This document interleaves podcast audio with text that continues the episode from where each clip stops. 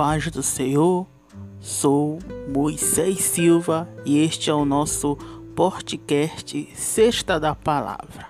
Há quem diga que religião e política não se discute, não é isso? Pois é, falaremos hoje sobre o cristão e a política. Em Romanos capítulo 13, versículo 1, diz assim: Todos devem sujeitar-se às autoridades do governo, pois não há autoridade que não venha de Deus, e as que existem foram ordenadas por Ele. O texto em que lemos nos fala que todos nós estamos sujeitos às autoridades que foram constituídas por Deus. Existem alguns tipos de autoridade como eclesiásticas, judiciárias e governamentais, que é o assunto do nosso podcast. Lembre-se, antes de você ser cristão, você é ser humano e cidadão, como qualquer pessoa no mundo. Você tem direitos e deveres. Por isso você tem o direito de dar suas opiniões em um país democrático, votar em quem você quiser e devemos pagar os nossos impostos e atributos a quem é devido. Agora, como cristão, eu devo ser parcial na política.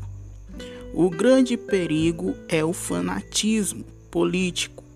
Esse fanatismo gera um comportamento constrangedor, onde muitas das vezes saímos da linha democrática e até mesmo da linha cristã Jesus não associou religião com política.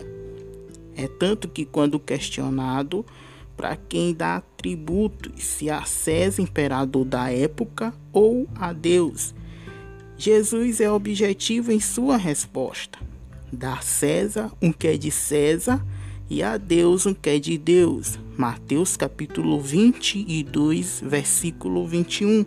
Então, como cristão, devemos obedecer às nossas autoridades, às leis impostas por eles e além de respeitá-los e obedecê-los, eu também devo orar por eles, para que Deus abençoe, seja oposição ou aliado.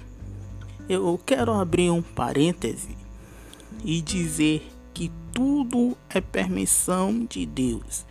Então, não ignore se ele é ruim, ditador, homossexual, terrorista, etc. Olha o que aconteceu com Daniel na Babilônia.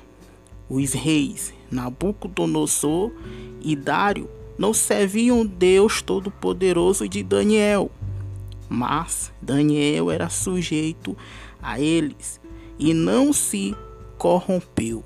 Nosso papel como cristão é orar e buscar o Senhor, até que ele levante uma autoridade que teme o seu santo nome. Então, você é, tem seu direito de escolher o seu representante.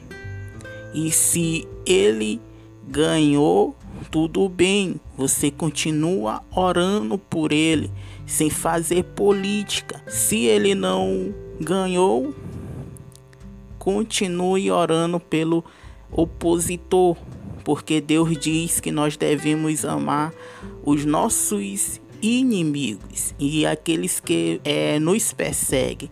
Então, por hoje é só. Na próxima semana eu estarei dando continuidade a esse assunto sobre o cristão e a política e falarei sobre pastores que se envolvem com a política.